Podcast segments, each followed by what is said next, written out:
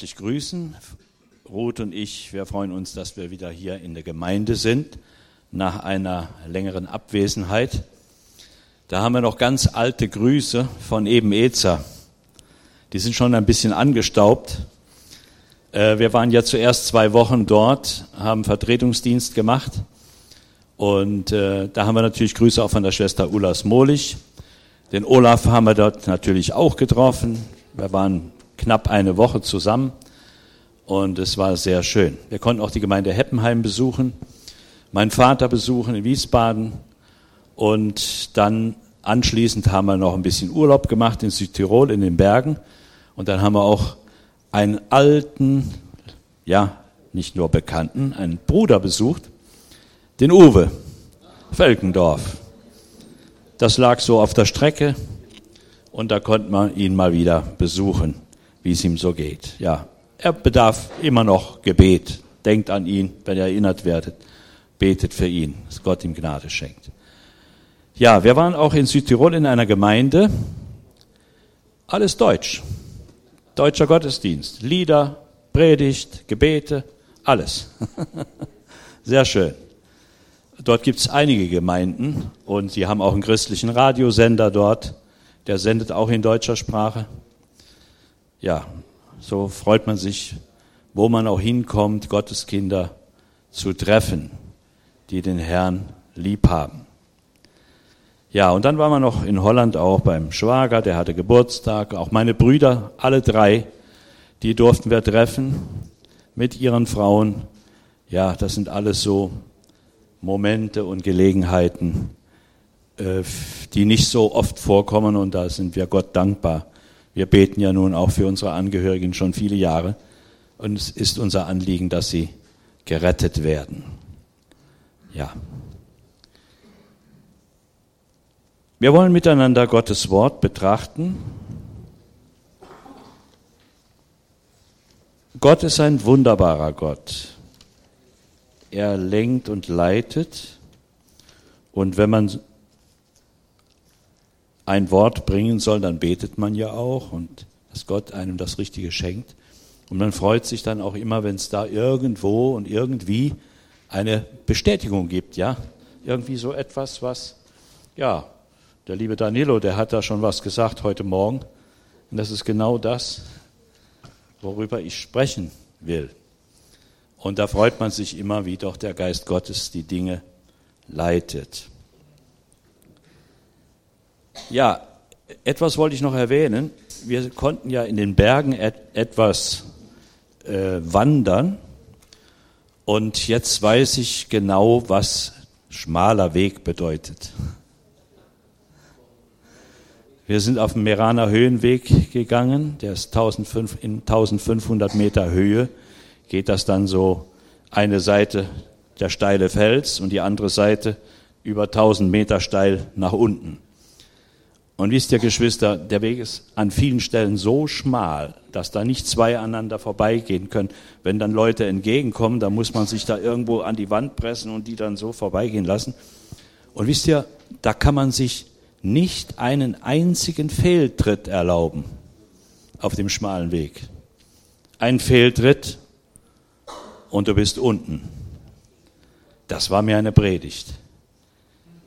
Es ist äh, beeindruckend, da oben zu wandern, aber gleichzeitig auch gefährlich. Man muss konzentriert sein, man darf nicht abgelenkt sein und man muss auf den Weg achten, auf seine Schritte achten.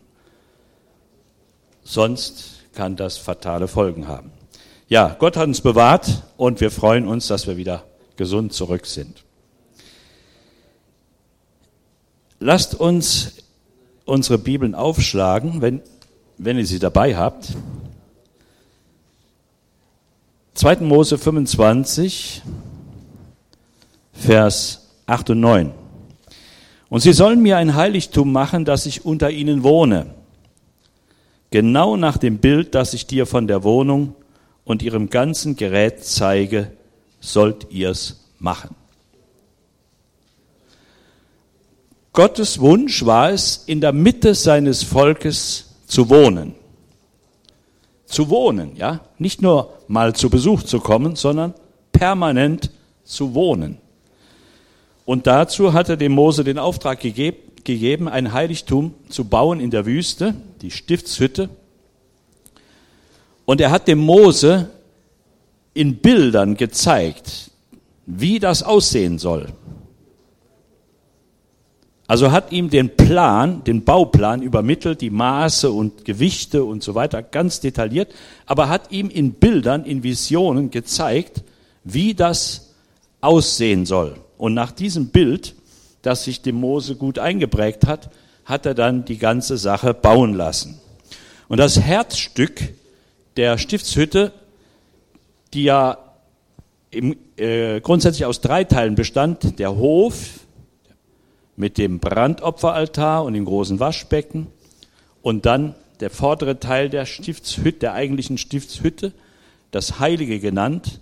Dort stand ja der Schaubrottisch und der goldene Räucheraltar und der siebenarmige Leuchter. Und dahinter, hinter einem Vorhang, war das Innerste, das Allerheiligste genannt. Dort stand die Bundeslade. Und diese Bundeslade war ein Kasten aus Akazienholz mit Gold überzogen und da drin befanden sich die zehn Worte, wir sagen die zehn Gebote, diese zwei steinernen Tafeln, die Gott mit eigener Hand beschrieben hatte. Und später kam dann noch der Stab Aarons und auch ein Krug mit Manna da hinein. Und Interessant ist, wir lesen hier im Vers 22, das sagt Gott zu Mose, dort will ich dir begegnen und vom Gnadenthron aus, der auf der Lade mit dem Gesetz ist, zwischen den beiden Cherubim, will ich mit dir alles reden, was ich dir gebieten will für die Israeliten. Also diese Bundeslade, dieser Kasten hatte einen Deckel und darauf waren zwei Cherubim aus Gold und Gott nennt diesen Deckel Gnadenthron oder Gnadenstuhl und sagt hier, er will an der Stelle mit Mose reden. Und das hat er auch getan. Wir können das später lesen. Äh, das sehen wir dann die Praxis. Es würde jetzt zu weit führen, all die Stellen hier zu lesen. Gott hat das getan. Er hat mit Mose geredet dort drin. Der Mose hatte freien Zugang. Und da war er sehr privilegiert. Er war der einzige Mensch, der diesen freien Zugang hatte. Denn außer ihm durfte nur der hohe Priester dann einmal im Jahr dort hinein. Am großen Versöhnungstag, wenn er dann die Opfer darbrachte auf dem Brandopferaltar für die Sünden des Volkes und auch für seine eigenen und dann das Opferblut dort hineinbrachte in das Allerheiligste. Das war einmal im Jahr. Aber der Mose, der durfte da hinein. Der war eine Ausnahme. Gott macht auch Ausnahmen. Warum? Der Mose stand dem Herrn sehr, sehr nahe und hatte einen sehr innigen Umgang mit seinem Gott. Israel hat dann die Stiftshütte 39 Jahre lang in der Wüste umhergetragen.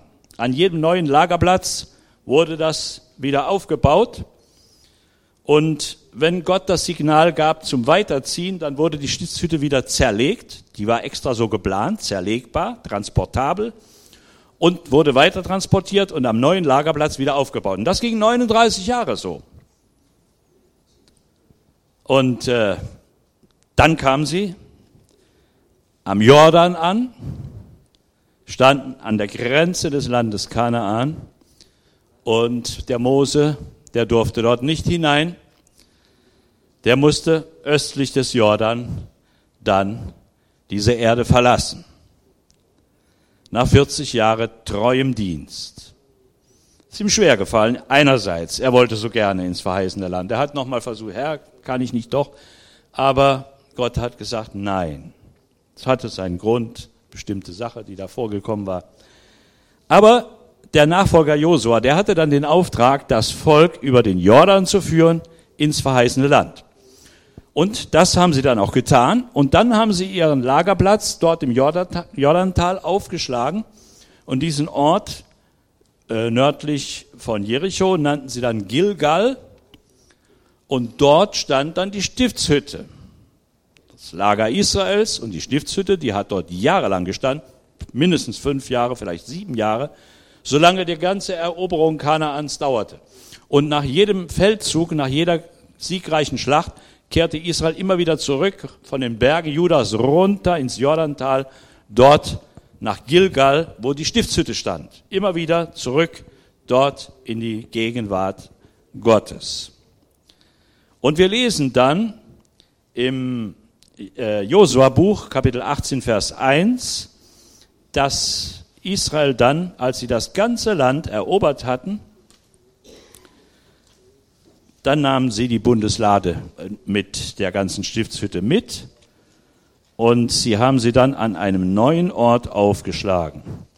Und das war dann äh, Josua 18.1 und es versammelte sich die ganze Gemeinde der Israeliten in Silo und richtete dort die Stiftshütte auf und das Land war ihnen unterworfen. Hier sollte jetzt ja die Stiftshütte zur Ruhe kommen. Das war jetzt ein fester Platz. Dort wurde wieder alles aufgebaut. Die äh, Opferdienste fanden dort statt in Silo. Und das ging eine ganze Reihe von Jahren so, bis eines Tages eine Katastrophe geschah. Das ging nicht von Gott aus, sondern das ging von den Menschen aus, von den Israeliten. Sie hatten sich vom Herrn entfernt, innerlich. Und das hat sich dann auch ausgewirkt auf ihr Verhalten, auf ihre, ihr Tun und Lassen.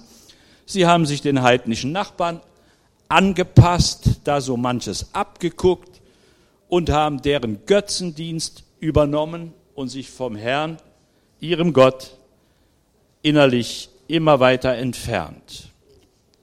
Und das hatte zur Folge, dass dann Feinde auftraten und Israel plötzlich feststellen musste, wir haben ja gar keine Kraft gegen die. Wir sind so schwach geworden. Und die schwierigsten äh, Feinde waren die Philister, dieses Volk an der Mittelmeerküste, die dort wohnten. Das waren Seevölker, die Jahrhunderte vorher mal von den ägäischen Inseln und von Kreta aus eingewandert waren und haben sich dort niedergelassen. Und die waren sehr kriegerisch und die waren sehr hoch entwickelt, die hatten die modernsten Waffen und die waren ganz gefährliche Feinde. Und Israel konnte die nur besiegen mit Gottes Hilfe. Aber ohne Gott waren sie denen unterlegen. Und es kam dann zur Schlacht und Israel hatte Angst vor diesen mächtigen Philistern. Und dann kam irgendeiner auf eine ganz glorreiche Idee. Der hat gesagt, Mensch, lasst uns doch die Bundeslade holen. Die holen wir dort aus Silo, das lag im Stammesgebiet von Ephraim, ungefähr so im Zentrum des Landes. Wir holen sie von dort und bringen sie hier in unser Heerlager. Dann ist Gott in unserer Mitte und dann haben wir Sieg gegen die Feinde. Ja, alle begeistert und alle dafür und das wird gemacht. Und dann zogen sie hin und haben die Bundeslade geholt. Der alte hohe Priester Eli, der war entsetzt, als er davon hörte, aber er war zu schwach, um irgendwie da Widerstand zu leisten. Er war schon sehr alt und seine beiden Söhne, Hophni und Pinhas, die Priester, die dort Dienst taten, das waren richtige Halunken. Bibel berichtet es, die waren sehr gottlos, die zwei Priester, und das war sehr, sehr schlimm. Die haben sich versündigt an den Opfern, haben sich alles genommen, was, sie, was ihnen gefiel von den Opfern Israels. Die haben in Unzucht gelebt, in Ehebruch und so weiter. Es waren ganz schlimme Gesellen. Und die beiden gingen mit der Bundeslade mit und sicherlich waren es auch die Keatiter, Leviten, die sich tragen mussten. Und Israel meinte jetzt, das ist der ganz große Befreiungsschlag. Das hat's noch nie gegeben. Jetzt ist Gott in unserer Mitte und wer will gegen uns sein? Wer kann uns jetzt widerstehen? Nur, sie befanden sich in einem ganz großen Irrtum. In ihrer Mitte war dieser Kasten, die Bundeslade. Aber Gott war nicht in ihrer Mitte. Das haben die gar nicht gemerkt. Das haben die nicht geschnallt. Das ist der große Irrtum. dem viele Menschen unterliegen, bis heute. Manche denken, wenn sie sich ein Kreuz um den Hals hängen, dann sind sie durch das Kreuz beschützt oder gesegnet. Das ist ein Irrtum. Das ist nur ein Stück Metall, das kann dir nicht helfen. Du kannst ja drei Kreuze um den Hals hängen, hilft nichts. Gott kann dich nur schützen.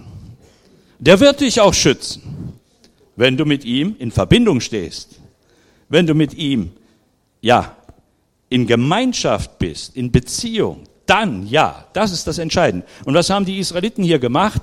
Sie haben nicht Gott vertraut, auch nicht zu ihm gebetet, dass er ihnen helfen soll gegen die Feinde, sondern sie haben nur auf den Kasten vertraut. Auf äußerliche, sichtbare Dinge. Und wie gerne machen Menschen das? Sie verlassen sich auf etwas Sichtbares, Materielles, etwas, was man anfassen kann.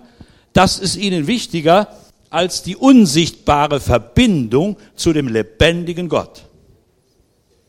Ja, und die Katastrophe kam. Im ersten Moment haben die Philister einen großen Schrecken gekriegt, als die hörten, was da im Lager Israels vor sich geht. Die haben gejauchzt, die Israeliten, als die Bundeslade kam. Die, Is die Philister hören das, sagen, was ist da los? Und Kundschafter ausgesandt, ja, der Gott Israels ist in ihre Mitte gekommen. War ja gar nicht der Fall, aber so haben die das interpretiert. Da haben die einen Schrecken gekriegt. Dann haben die Philister gesagt, oh weh, oh weh, oh weh. Das ist ein mächtiger Gott. Jetzt geht's uns schlecht. Und dann haben sie gesagt, Leute, ihr müsst kämpfen, was ihr nur könnt, um nicht zu unterliegen. Und damit haben die Israeliten dann genau das Gegenteil erreicht von dem, was sie wollten. Die Feinde wurden jetzt noch entschlossener und noch couragierter, gegen sie zu kämpfen. Und das wurde dann ihr Verhängnis. Wie ging die Schlacht aus? Konnte nicht anders sein. Israel wurde geschlagen und total besiegt. Und das Schlimmste von allem, die Bundeslade, die fiel in die Hände der Feinde. Die beiden Priester wurden getötet und die Philister nahmen die Bundeslade Gottes als ein Beutestück mit nach Hause und haben triumphiert. Nur das ist ihnen dann sehr schlecht bekommen. Die Bibel berichtet das im ersten Buch Samuel, wo die Bundeslade hinkam. Sie haben sie dann in ihren Götzentempel gestellt. Was passierte? Am anderen Morgen lag ihr Götze mit der Nase auf der Erde. Gott hat sich als heilig erwiesen unter diesen Heiden. Überall, wo die Bundeslade war, da war eine unsichtbare Macht, die stärker war als all die Götzen der Philister. Und noch schlimmer, es brachen Seuchen aus unter den Philistern. Die Beulenpest. Und dann hat eine Stadt sie weggeschickt zur nächsten Stadt und wieder weiter. Keiner wollte sie mehr behalten. Alle hatten Angst. Und am Ende haben die Philister gesagt, wir müssen die Lade des Gottes Israels zurückschicken nach Israel. Das ist unsere einzige Rettung, sonst gehen wir doch alle unter. Und das haben sie dann gemacht auf eine ganz besondere Weise. Das wäre ein Thema für sich. Und so kam die Lade wieder zurück nach sieben Monaten. Und sie kam dann in ein Grenzörtchen an der Grenze zu Israel. Dort kam sie an. Die Leute waren gerade bei der Ernte beschäftigt, gucken, was ist denn da los. Da kommt so ein, ein Wagen von zwei Kühen gezogen. Und was ist da drauf? Die Lade Gottes. Und die Menschen, das war dort in Bethshemesh, die sind dann hin, haben sich gefreut, die Lade Gottes kommt zurück, aber sie hatten keinen Respekt vor ihr. Die sind dann hin, vorwitzig, neugierig, den Kasten angefasst, Deckel aufgemacht, reingeguckt. Und das war ein Frevel. Das hatte Gott ausdrücklich verboten.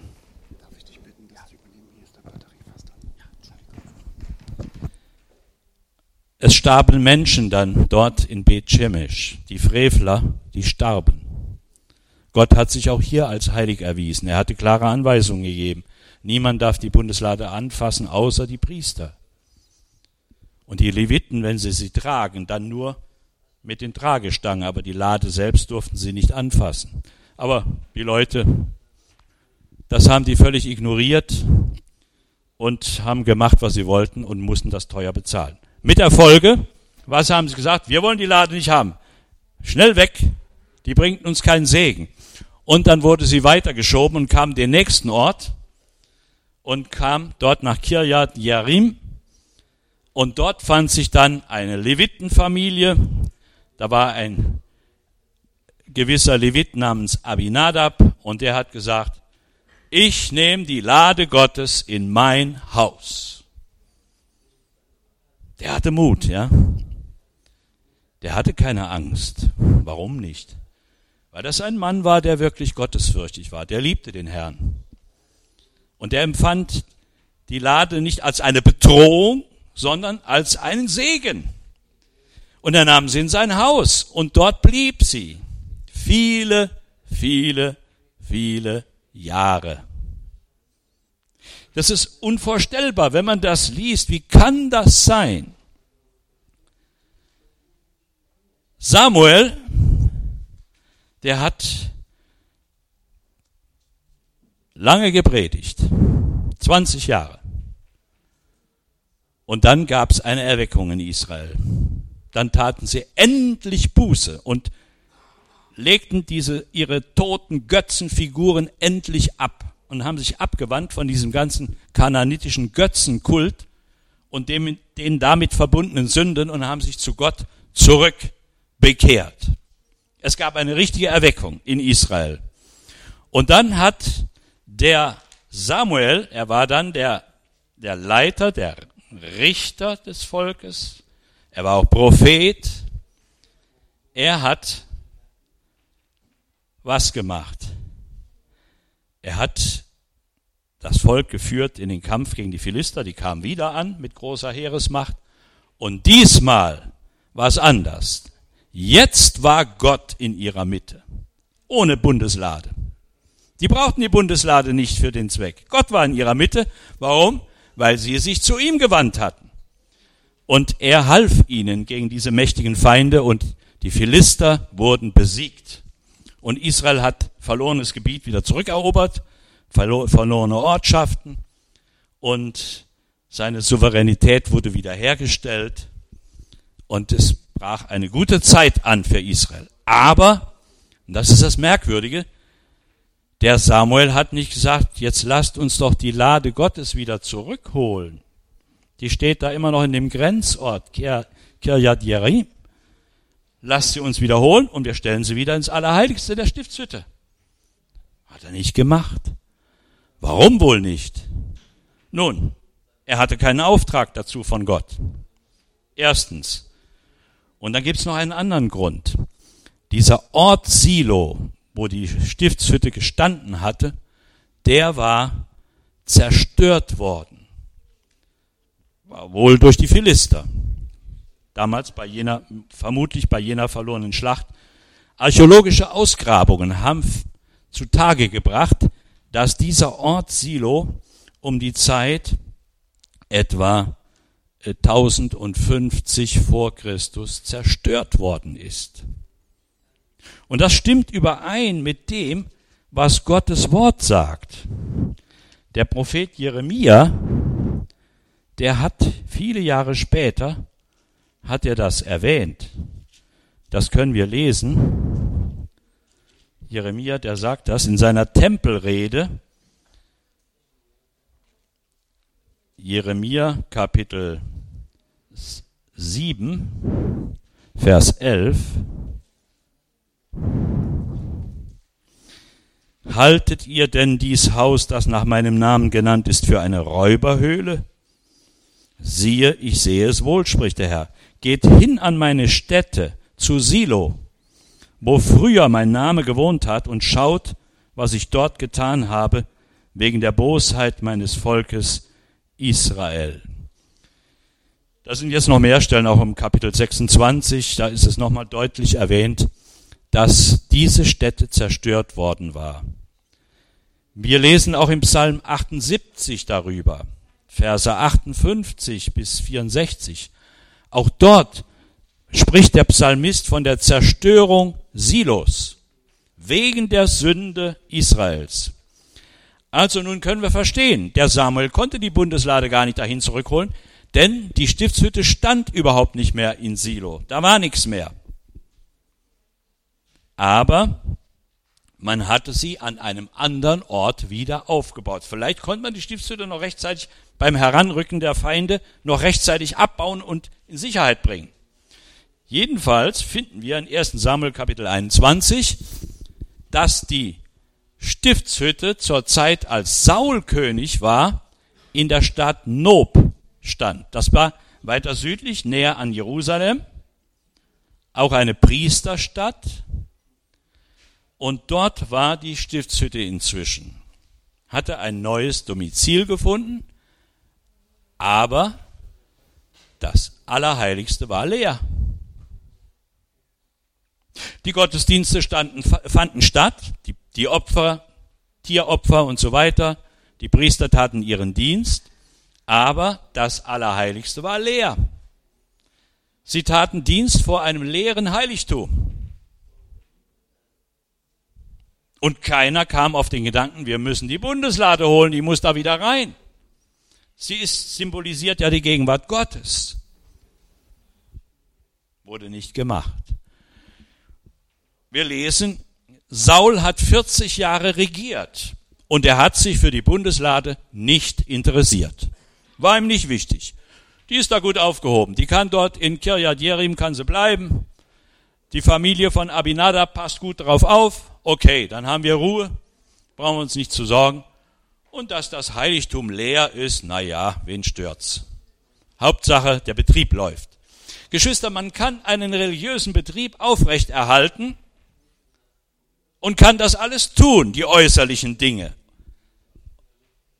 Auch wenn der Inhalt fehlt, ja. Wenn das Herzstück fehlt. Man kann äußerlich viel tun. Frommen Betrieb, ja. Das kann man alles machen. Brasilien sagt man Moviment, ne? Man kann Moviment machen. Das funktioniert. Aber Leute, die ein bisschen tiefer blicken, ein, ein, ein, ein, ein Empfinden dafür haben, die merken, da fehlt doch was. Da ist doch etwas nicht so ganz. Gott ist da nicht drin. Es ist alles so, ja, fromm und göttlich ausgerichtet, aber Gott ist da nicht drin. Naja, wen kümmert's? Hauptsache der Betrieb läuft, ne? Und wir haben unsere Ruhe. So denken vielleicht viele.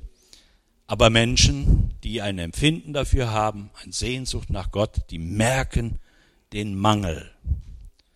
Geschwister, wir müssen selber als Christen darauf achten, dass wir nicht in eine fromme Betriebsamkeit hineinkommen, in fromme Gewohnheiten und Traditionen, dass wir uns mit Formen und Zeremonien begnügen, mit frommen Abläufen, die ja auch ganz schön sind, aber ohne dass wir wirklich diese Herzensverbindung zu Gott haben. Wir brauchen Gott in unserer Mitte, Geschwister, in unseren Gottesdiensten. Wenn er nicht da ist, dann können wir trotzdem so einen frommen Betrieb machen. Funktioniert, ne? Aber das Herz bleibt dabei doch leer. Aber wenn Gott in unserer Mitte ist, was kann es Herrlicheres geben? Wenn er da ist, das ist so wunderbar.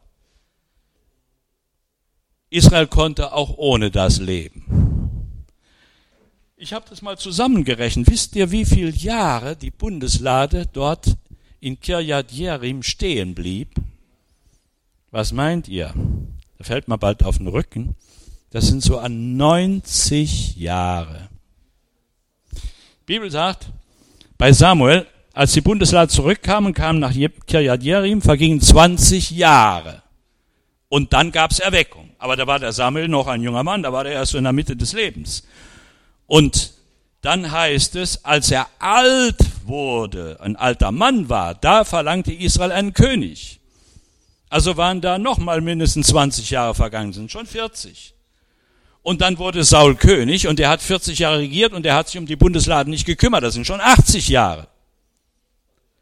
Und dann wurde David König, aber erstmal über Juda. Siebeneinhalb Jahre hat er in Hebron regiert. Da konnte er die Bundeslade nicht erreichen. Die war ja im Stammesgebiet. Äh, ja gut, sie war im Stammesgebiet von Judah, Judah Kirjat aber er hatte nicht den Zugriff zu der Stiftshütte. Die war ja da oben im Stammesgebiet von Benjamin. Und die waren ja noch gegen ihn, siebeneinhalb Jahre. Also, es war Unfrieden im Land, Uneinigkeit, nichts zu machen. Und dann, nach siebeneinhalb Jahren, wurde David zum König gesalbt über ganz Israel. Und dann hat er als erstes die Stadt Jebus erobert, die dann Jerusalem, Jerusalem genannt wurde und die er dann zur Hauptstadt macht und zu seinem Wohnsitz. Da hat ja auch eine Zeit gedauert. Vielleicht waren es so zwei, zweieinhalb Jahre. Und dann, als er dann in Jerusalem wohnte, der David, dann hatte er den Herzenswunsch. Leute, hört doch mal zu. Die Bundeslade, die steht doch schon so viele Jahre dort in dem Dörfchen an der Grenze und kein Mensch fragt nach ihr. David sagt dann, zu Sauls Zeiten fragten wir nicht nach ihr. Das waren 40 Jahre und davor waren es auch schon 40 Jahre. Wir müssen die Bundeslade holen. Sie muss ins Zentrum des Landes und des Volkes und auch wieder Zentrum unserer Gottesverehrung werden. Wie, wie findet ihr die Idee? Oh, und alle Leute haben gesagt, toll, wunderbar, das ist endlich mal, das ist ein Vorschlag. Da machen wir alle mit. Begeisterung. Ja, dann los, dann holen wir sie. Und dann haben sie mit großer Begeisterung die Bundeslade geholt. Und die Bibel berichtet, ich will das nicht alles lesen, das würde zu weit führen. Die Bibel berichtet, dass der Transport schief ging. Gab einen Unfall. Warum?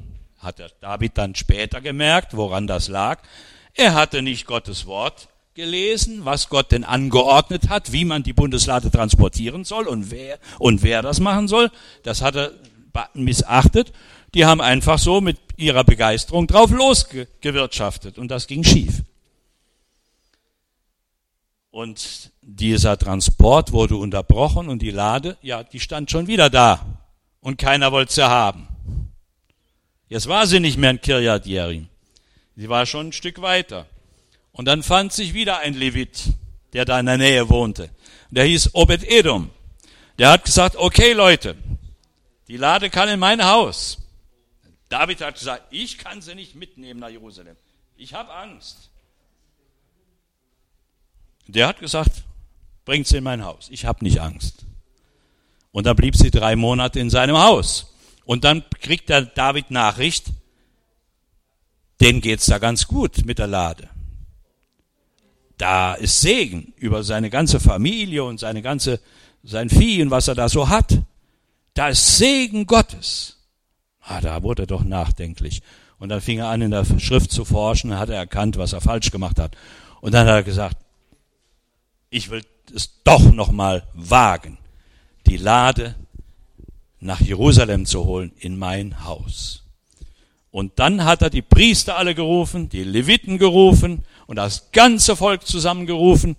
Und dann haben sie es genau nach der göttlichen Vorschrift gemacht. Und die Sache funktionierte wunderbar. Und vor lauter Freude, dass Gott jetzt Gelingen geschenkt hat, dann haben sie gleich nachdem sie ein paar Schritte gegangen waren, haben sie Gott Opfer da gebracht, dort auf der Straße und haben sich gefreut. Und dann wurde gesungen und gejubelt und Musik gemacht und David, der, der wurde so gepackt, der ist gesprungen und getanzt vor Gott. Er hatte auch so ein Priesterdienstgewand angezogen. Es war eine Jubel, Jubelfreude und ein Triumphzug und die Lade Gottes wurde nach ungefähr 90 Jahren jetzt wieder ins Zentrum geholt. Aber merkwürdig, der David hat sie auch nicht in die, in die Stiftshütte gebracht und da wieder reingestellt in das Allerheiligste.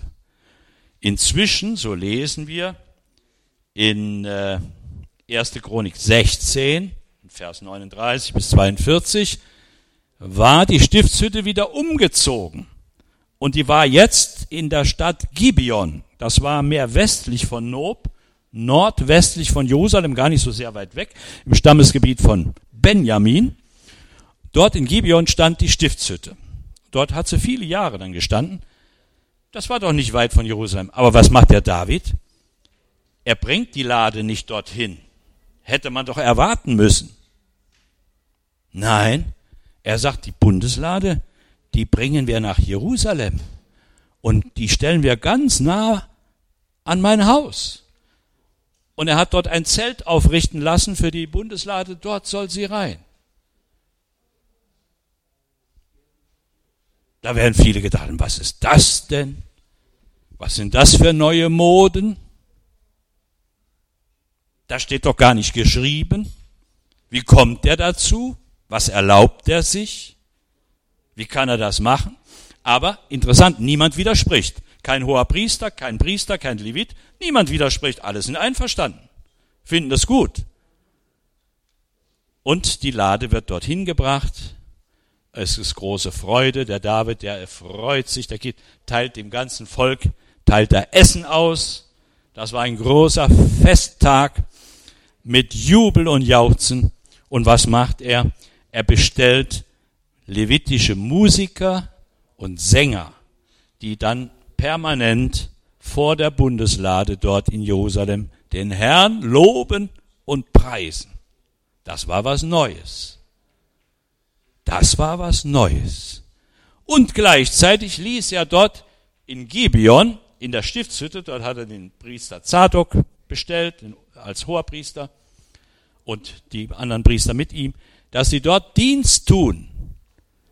Ich will nicht sagen, äh, as usual, nein, sondern nach dem Gesetz, ne, vorschriftsmäßig die Opfer dort darbringen und dort den Dienst weiter tun.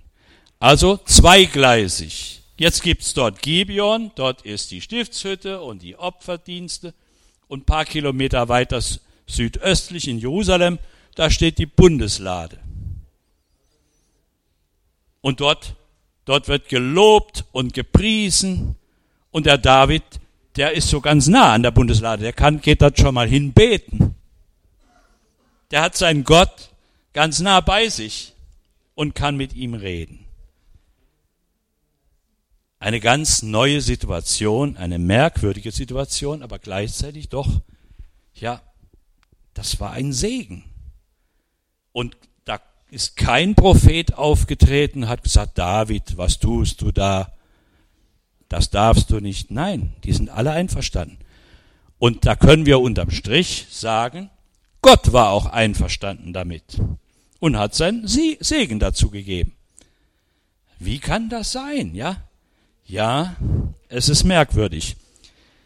Die Bundeslade, nachdem sie damals aus dem Allerheiligsten entfernt worden war und frevelhafterweise zum Schlachtfeld getragen worden war, die ist danach nie mehr wieder zurückgekehrt in die Stiftshütte. 90 Jahre vergangen und trotzdem nie mehr dorthin zurückgekommen. Diese Zeit war irgendwie abgelaufen. Das war abgeschlossen. Jetzt begann etwas Neues, aber das Neue war noch nicht ganz da. Es war so im Anbruch.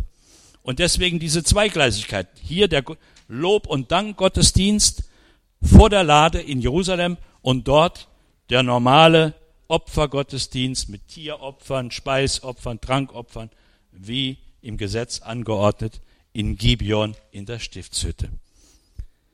Für mich ist das ein Bild auch auf die heutige Zeit. Israel, das Volk Israel, das jüdische Volk, ist ja zum größten Teil noch geistlich blind, was den Messias anbelangt. Sie haben ihn noch nicht erkannt. Nur ganz wenige unter ihnen. Und sie führen ihre Gottesdienste fort, bis heute, schon seit 2000 Jahren. Sie haben keinen Tempel mehr. Sie haben keinen hohen Priester, überhaupt keine Priester mehr im Dienst. Sie haben keine Opfer, äh, äh, Tieropfer mehr. Sie machen aber dort ihre Gottesdienste in ihren Synagogen. Auch hier in Aachen ist ja eine Synagoge. Ich durfte mal da drin sein, zusammen mit Bruder Horst. Das machen sie. Aber gleichzeitig geschieht etwas anderes. Was denn? das, was Jesus gesagt hat. Man wird nicht auf diesem oder jenem Berge anbeten, sondern im Geist und in der Wahrheit. Inzwischen gibt es auf der ganzen Welt Menschen aus allen Völkern, Stämmen, Sprachen und Nationen, die den lebendigen Gott anbeten, im Geist und in der Wahrheit, die ihn rühmen und preisen, die ihm Loblieder singen und die sich freuen in seiner Gegenwart. Und Israel macht noch seinen ja, alttestamentlichen Dienst weiter. Das wird noch so lange dauern, bis Jesus wiederkommt. Und dann, was wird dann geschehen? Dann werden die, der Überrest der Juden, denen werden die Augen aufgehen. Sie werden ihn erkennen als ihren Messias, als ihren Gott und Herrn und werden auch Jesus anbeten. Und dann wird aus den Zweien eine Gemeinde werden. Die aus den Nationen und die aus dem jüdischen Volk. Das wurde schon vorgeschattet, als David damals die Bundeslade bei sich in Jerusalem hatte und er hatte ja schon im Hinterkopf den Plan, den Wunsch, Gott ein Haus zu bauen, ein Massivhaus, einen Tempel. Gott brauchte nicht mehr umherziehen mit diesem zerlegbaren Zelt, sondern sein Volk war jetzt zur Ruhe gekommen, war dort an, an seinem Wohnort in Lande Kanaan und da sollte Gott ein permanentes Haus bekommen. Das war sein Plan und sein Wunsch. Und das hat er dann auch geäußert, aber Gott hat zu ihm gesagt, dein Wunsch ist gut. Das ist gut, dass du diesen Wunsch hast, aber du sollst das Haus nicht bauen. Du bist ein Kriegsmann, du hast Kriege geführt, du hast Blut vergossen. Du sollst nicht mein Haus bauen, aber dein Sohn, der nach dir kommt, der wird es bauen. David hat das akzeptiert. Und was hat er dann gemacht? Er hat fleißig vorbereitet. Baumaterial gesammelt. Viel Gold, Silber, Kupfer und so weiter. Er hat den Bauplatz gesucht und nach vielen Jahren hat Gott ihm durch eine ganz besondere Führung gezeigt, den Bauplatz, nämlich dort Berg Moria, Jerusalem, also noch ein bisschen höher nördlich von seiner Stadt, die er bis dahin hatte. Dort oben soll der Tempel hin. Er hat das Grundstück gekauft. Und dann brauchte er einen Bauplan. Und Gott hat ihm, genau wie damals dem Mose, hat Gott dem David den Bauplan des Tempels geoffenbart. In Visionen, in Gesichten gezeigt. Und er hat es aufgezeichnet. Kann man alles nachlesen. Und was hat er noch gemacht? Er hat den Dienst für den Tempel schon geordnet. Den Dienst der Priester, den Dienst der Leviten, Torhüter, Sänger, Musiker, alles schon eingeteilt, alles schon organisiert. Und sein Sohn Salomo, der brauchte das dann nur noch bauen und einweihen. Da war schon alles fertig. Und als das dann geschah, die Einweihung des Tempels nach sieben Jahren Bauzeit, da fiel das Feuer Gottes vom Himmel auf das Brandopfer auf dem Altar und die Shekinah, die Herrlichkeitswolke Gottes, erfüllte den Tempel. Das war das sichtbare Zeichen, Gott ist da, er ist in unserer Mitte. Er segnet das Werk. Es ist sein Werk. Er ist, er freut sich über den Tempel. Er ist eingezogen. Er wohnt jetzt hier. Bundeslade, die hat man da hineingestellt. Wieder ins Allerheiligste. Jetzt endlich, nach so vielen Jahren, kommt sie wieder ins Allerheiligste. Und die Stiftshütte wurde zerlegt und die Teile, die hat man dann in den Tempel mit in die Vorratskammern da untergebracht. Das brauchte man jetzt nicht mehr. Jetzt war der Tempel da.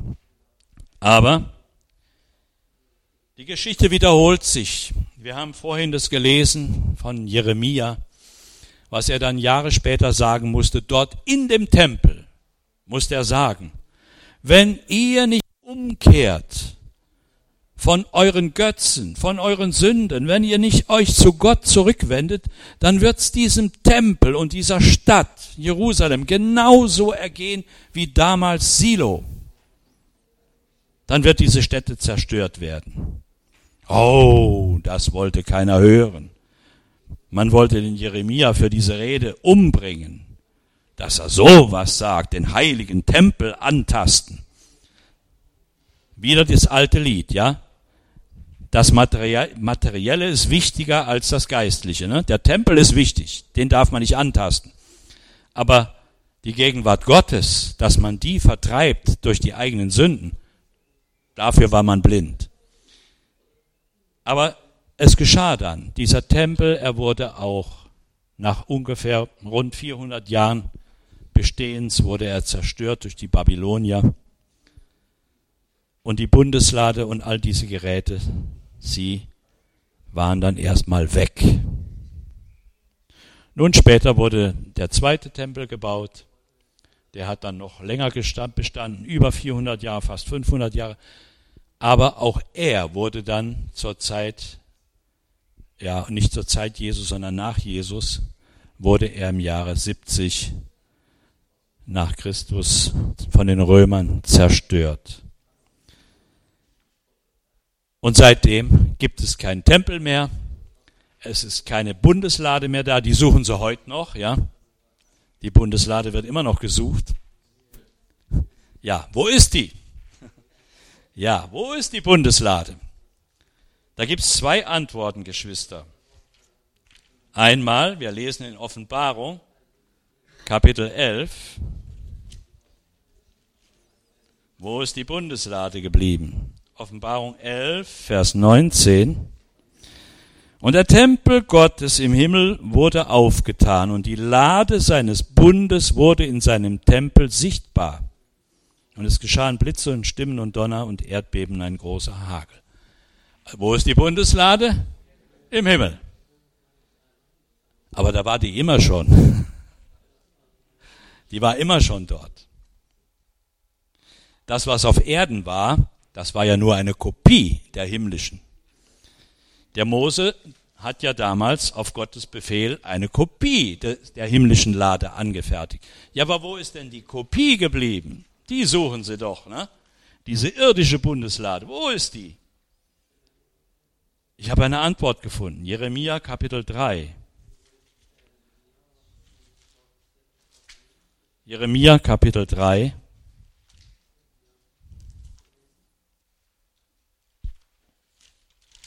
Vers 16.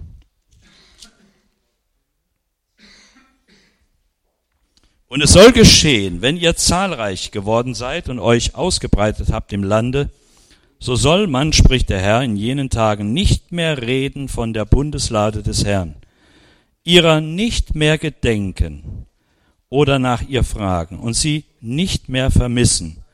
Auch wird sie nicht wieder gemacht werden die wird nicht wieder gemacht werden. Auch Hesekiel in seiner Vision des dritten Tempels, da ist keine Bundeslade erwähnt. Es wird keine Bundeslade mehr geben. Aber es gibt etwas anderes, Geschwister. Halleluja. Und darüber freue ich mich so. Gott selbst kam ja auf diese Erde zu uns Menschen. Er wurde Mensch in Jesus. Und was hat er gesagt, der Sohn Gottes? Der hat gesagt, wenn du beten willst, dann geh wohin? Zum Heiligtum, zum Tempel. Ja, und wenn du 500 Kilometer weit entfernt wohnst, wie sollst du das dann machen? Wenn du beten willst, wo sollst du hingehen? Geh in dein Kämmerlein. mach die Tür hinter dir zu und dann bete zu deinem Vater im Himmel, der ins Verborgene sieht. Halleluja. Da hast du dein eigenes Heiligtum. Und dieses Kämmerlein kann vielleicht ein Schlafzimmer sein und vielleicht hast du ein Büro oder wenn nicht, dann ist es die Vorratskammer. So war es damals bei den Juden das Kämmerlein. Ne? Vorratskammer. Das kann ein Kellerraum sein, das kann ein Schuppen sein, das kann irgendwo sein aber du darfst zu deinem Gott beten. Halleluja. Und dann machst du so, wie der Mose das gemacht hat. Du hast diese intime Gemeinschaft mit deinem Gott. Oder wie der Samuel, der hatte das auch. als der noch ein Junge war, der hat sogar im Heiligtum geschlafen. Der hat bei der Bundeslade geschlafen, der Samuel. Der wohnte dort. Und dort ist ihm Gott, hat Gott auch zu ihm geredet, hat ihm die Berufung geschenkt. Vom Gnadenthron her. Und da war es David, ja, der dort vor der Bundeslade betete. Du brauchst die Bundeslade nicht. Du kannst in deinem Kämmerlein beten und darfst deinem Gott begegnen. Jetzt noch eine letzte Stelle, damit möchte ich schließen. Hebräer Kapitel 4. Hebräer Kapitel 4 und da steht, weil wir denn einen großen hohen Priester haben, Jesus, den Sohn Gottes, der die Himmel durchschritten hat, so lasst uns festhalten an dem Bekenntnis. Denn wir haben nicht einen hohen Priester, der nicht könnte mitleiden mit unserer Schwachheit, sondern der versucht worden ist in allem wie wir, doch ohne Sünde. Darum lasst uns hinzutreten mit Zuversicht zu dem Thron der Gnade zu dem Thron der Gnade. Das war dieser Gnadendeckel über der Bundeslade. Damit wir Barmherzigkeit empfangen und Gnade finden zu der Zeit, wenn wir Hilfe nötig haben. Geschwister, wo steht dieser Gnadenthron heute?